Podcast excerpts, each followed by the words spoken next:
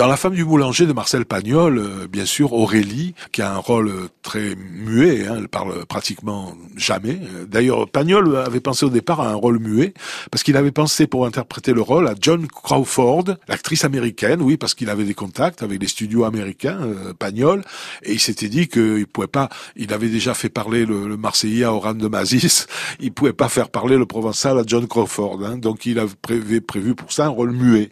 Mais enfin bon, ça n'a pas été possible, et alors euh, c'est au moment où il il s'est dit bon ben je vais demander à Ginette Leclerc, et Ginette Leclerc a dit ah ben non le cachet est trop petit, c'est pas assez payé, moi je veux pas, je refuse. Il est revenu à la charge trois mois plus tard. Ginette Leclerc a dit elle-même dans une interview, et elle dit qu'il a qu'il avait fait boire des pastis. Voilà. Du coup, elle a signé. Quand elle s'est aperçue que c'était Henri Poupon qui avait été engagé pour faire le boulanger, elle a dit ah non non non, je veux rompre le contrat parce que Henri Poupon, personne ne le connaît, le film va être moyen, il aura pas de succès. Et Pagnol lui a dit ben alors euh, à vous, euh, chère Ginette, de convaincre Rému de venir.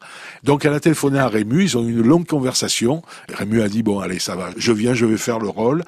Alors on, a dit que euh, Rému était amoureux de Ginette Leclerc, alors qu'il venait justement de se marier avec Esther Métayer, hein, qui sera son épouse pendant toute sa vie. Mais du coup, Esther était très très très jalouse. Et pendant le tournage du Castellet, elle faisait des apparitions pratiquement quotidiennes pour voir si tout se passait bien. Vous voyez ce que je ce que je veux dire. Euh, Ginette Leclerc a, a, fait beaucoup de tournages. Bien sûr, ça ça l'a hein, ce rôle.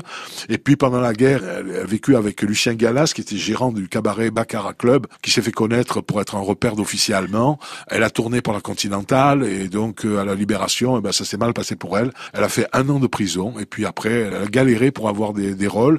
Mais bon, elle a rebondi dans un film où elle avait un très très beau rôle en 1948 dans La Maudite. Elle dira d'ailleurs d'elle, Ginette Leclerc, à propos de ses rôles, je suis l'actrice qui a fait le plus longtemps le trottoir et qui a été le plus souvent assassinée.